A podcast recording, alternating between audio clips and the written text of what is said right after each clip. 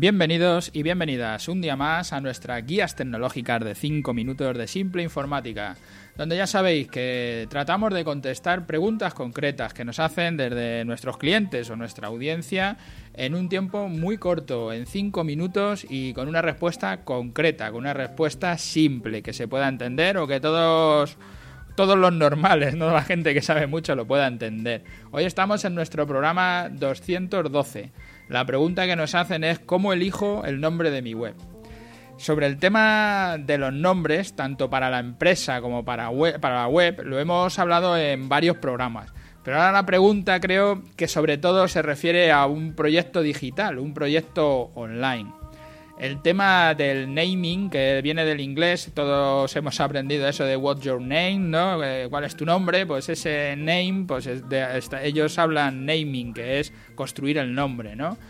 O del, eh, lo que digo, ese, este tema del naming o del nombre para la web debe de estar muy ligado con el nombre de marca o la imagen de marca, que también en inglés le llamamos branding, de brand, de marca, y ahora todo el mundo habla del branding, ¿vale? Y son, temas que están muy ligados, porque al final el nombre de la empresa, el nombre de marca, el branding, va a estar ligado a ese naming también para darle nombre a la web, que es el propio branding de la propia página web, ¿verdad?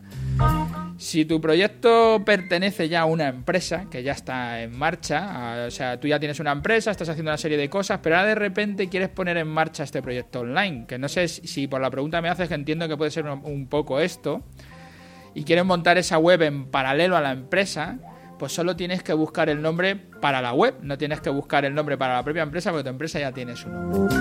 Pero si vas a crear una web desde cero y además va, a tener una empresa detrás que va a facturar y que va a hacer todo, tendrás que buscar el nombre que haga las dos cosas, que le, dé nombre a la empresa y nombre a la web. Te digo que eso te va a marcar, te va a definir cómo, lo vas a hacer. Muchas empresas se dedican al, trabajo del naming, de poner nombre o del branding y la verdad que es un tema complejo. Como hemos hablado ya en otros capítulos, que os recomiendo que escuchéis los capítulos pasados, que los voy a dejar ahí enlazados en las notas del programa. Si te yo creo que debería ir de buscar una empresa, lo que digo, ¿sabes? Pero si te decides si lo haces por tu cuenta, pues tendrás que pensar en, en, algunas cosas que son, son muy básicas y también muy de sentido común, pero que muchas veces no se tienen en cuenta y es fundamental.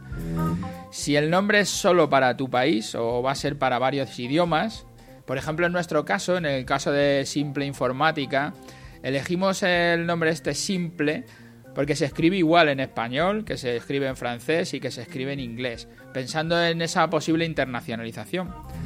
Además de que hay que tener en cuenta que, los nombres en otros países pueden tener significados distintos que el tuyo, como le pasó, por ejemplo, a Mitsubishi cuando hizo el coche este, el Mitsubishi Pajero, que aquí en España al final lo tuvieron que retirar porque era un poco, bueno, pues eso, quedaba un nombre un poco gracioso.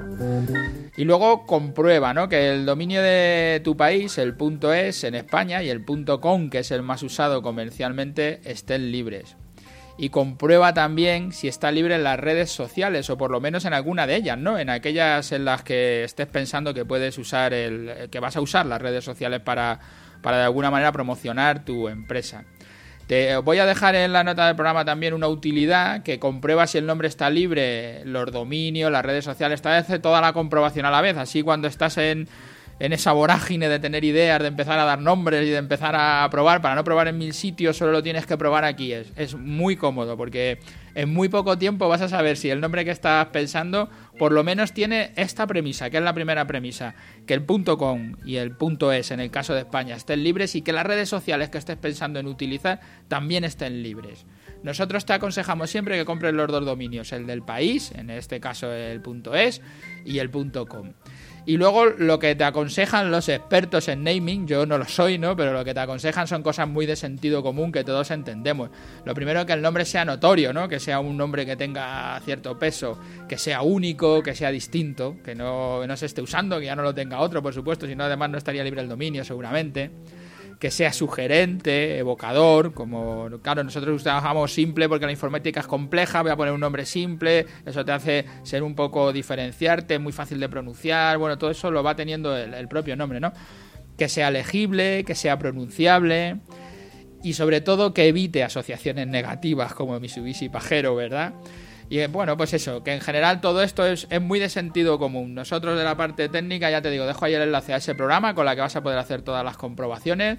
Y ya, como siempre que se me pasa el tiempo, gracias a todos los que estáis ahí a diario por escucharnos y gracias a los que pasáis por las plataformas, por iTunes o por Ivos, por hacernos vuestras valoraciones y vuestros comentarios. Y ya sabéis que cualquier cosa que nos queráis decir, feedback de cualquier cosa, estamos en nuestro formulario de contacto en simpleinformática.es. Hasta mañana.